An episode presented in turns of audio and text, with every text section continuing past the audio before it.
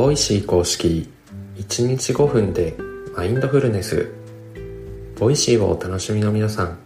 今日の瞑想のお時間です。今この5分だけインプットや考え事から離れてみませんか？瞑想は呼吸に意識を向けることでストレスの低減や心の安定仕事のパフォーマンス向上に役立つとされています。その効果の実感には筋トレと一緒で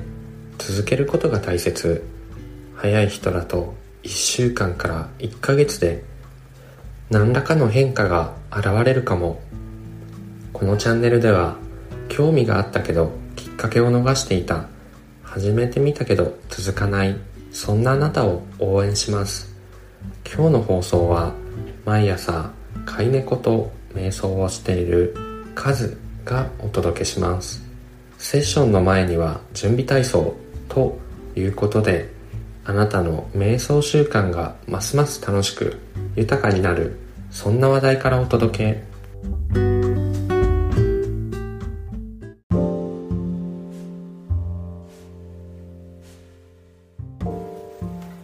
今日は有名人の瞑想シリーズスティーブ・ジョブズ編と題しましてスティーブ・ジョブズと瞑想、マインドフルネスについてお話ししたいと思います。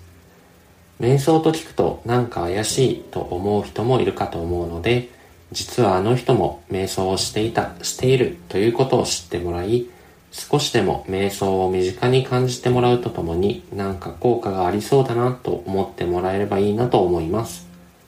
スティーブ・ジョブズは学生時代のヒッピー文化をきっかけに禅の影響を受けていたと言われています。なので正確にはマインドフルネスではないのですがただざっくりと言うと禅から宗教色を取り除いたものがマインドフルネス。マインドフルネスの大元源流というのは禅から来ているとも言われており禅とマインドフルネスには共通点があります。例えば今この瞬間に集中するということや物事をありのままに捉えるということ。そして瞑想を続けることによって自分自身の本当の姿が見えてくるという点です。ジョブズは禅の考え方をアメリカに広めたとされる鈴木俊隆氏の禅マインド、ビギナーズマインドという本を愛読していたということや鈴木春龍氏によってアメリカに招かれた音川公文氏とは30年以上親交があり、ジョブズがアップルを辞めて始めたネクスト社の宗教指導者に音川氏を任命したり、ジョブズの結婚式を音川氏が司るほどの関係でした。それほどジョブズは禅に傾倒していたのではないかと思われます。そのことはスタンフォード大学での有名なスピーチ、毎朝鏡の中の自分に向かって自分自身に今日が人生最後の日だったとしたら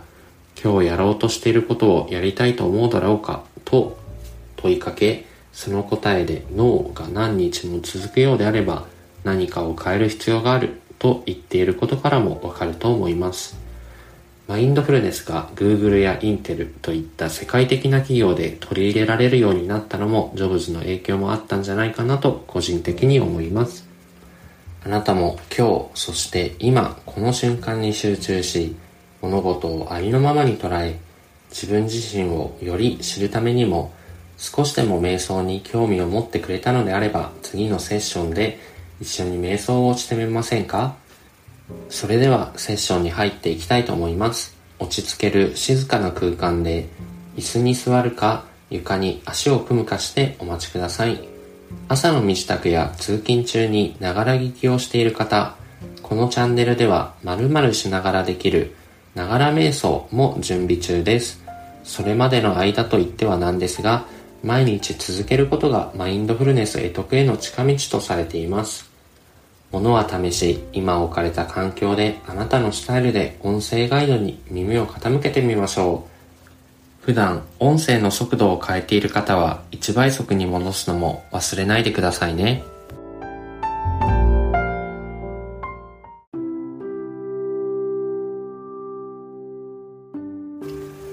楽に座り、姿勢を整えます。椅子に浅く腰掛け両足の裏をしっかり床につけます。床で足を組むなど直に座っている場合も重心を床に預けます。背筋を伸ばし頭を軽く持ち上げその他の余計な力を抜いていきましょう。肩の力が抜けきらない場合両肩を持ち上げストンと落として脱力します。両肩を水平に保ちます。手は軽く握るか手のひらを上に向けた状態で膝の上に軽く乗せます。目は軽く閉じるか半眼の状態で少し先の一点を見つめます。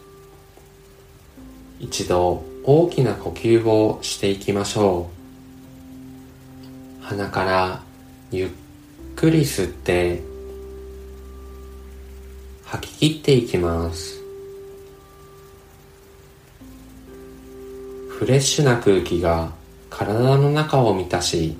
全身にとどまっていた空気が押し出されていきます。自然な呼吸へペースを移していきます。吸って吐いて吸って吐いてお腹や胸のあたりが膨らんでは縮んで膨らんでは縮んでを繰り返しています。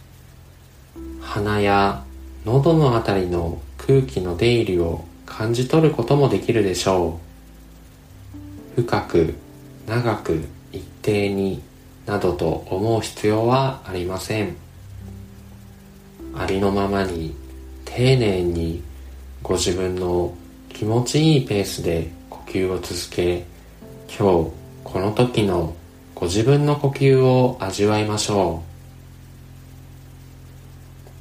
う。そして子供のような好奇心を持ってその時の体の動きや反応に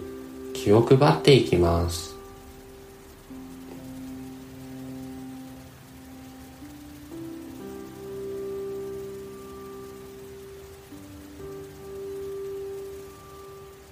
呼吸を送り込むたびに体が緩んで緊張や凝りがほぐれていきます。胸お腹背中腰回り右手左手右足左足。一つ一つ意識を向け凝りや詰まりを感じるところがあれば風船を膨らませるようなイメージでより丁寧に空気を送り込んでみましょうこの時間のこの時にしかない呼吸に意識を向けることで今この時のご自分の状態昨日との違いに気がつくことがあるかもしれません。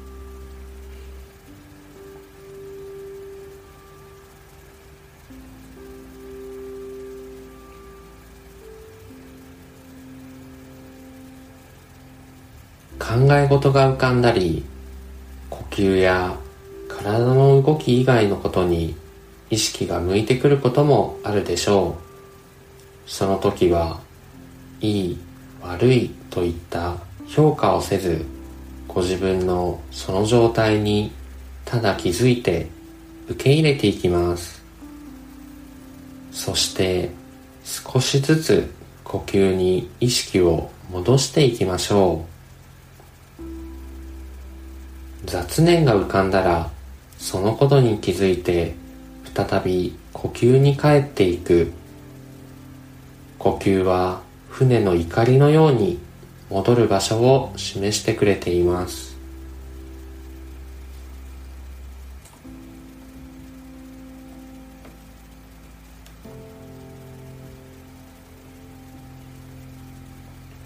それでは一度大きな呼吸をしていきましょう。鼻からゆっくり吸って吐き切っていきます。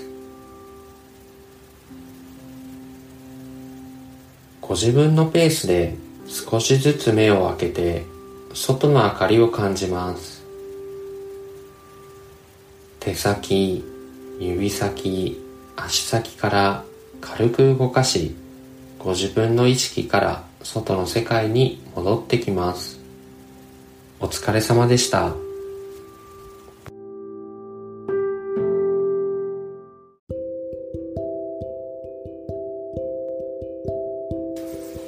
いかがでしたでしょうか？昨日より少しでも長く呼吸に集中できた気に留めなかった体の調子に意識を向けられたそういった手応えがあればその感覚を十分に味わってください。さて今日はスティーブ・ジョブズと瞑想マインドフルネスについてご紹介しました。僕が瞑想を初めて知ったのはおそらく実況パワフルプロ野球という野球ゲームじゃないかなと思います。というのもそのゲームの中に野球選手を育成できるサクセスという機能がありまして何かの能力を上げたり足の速さとか肩の強さとかですね。あと特殊能力をつけるためには精神力のポイントというものが必要でその精神力のポイントを獲得するためには、まあ、瞑想というのが練習の一つとして用意されていました。でそれがおそらく瞑想というものを初めて知ったきっかけじゃないかなと思います。当時、まあ、野球ゲームなのになんかぼーっとしたぼーっとする瞑想っていうものがなんで野球のうまさにつながるのかよく分かっていなかったのですがでもよくよく、まあ、今となってはスポーツほどその瞬間瞬間の集中力が必要でそして瞬間的に判断を下さないといけないっていうものはなかなかないんじゃないかなと思います。ということでちょっと話が若干ずれてしまっているような気もしますが次回はそんなスポーツ選手で瞑想を取り入れている人を、えご紹介したいと思っています。今日の放送はここまでです。このチャンネルは冒頭のワントピックと音声ガイドによる瞑想という構成で毎日放送しています。パーソナリティは私カズとまゆが日替わりで担当しています。2人ともリスナーの皆さんと瞑想を習慣化していくことに静かに心を燃やしています。気に入っていただけたらフォロー、コメント、SNS でシェアいただけると嬉しいです。この時間を持てたことに感謝し、この後の時間が穏やかで満ち足りたものになりますように、今日の担当はカズでした。明日の眉の放送もお楽しみに。それでは。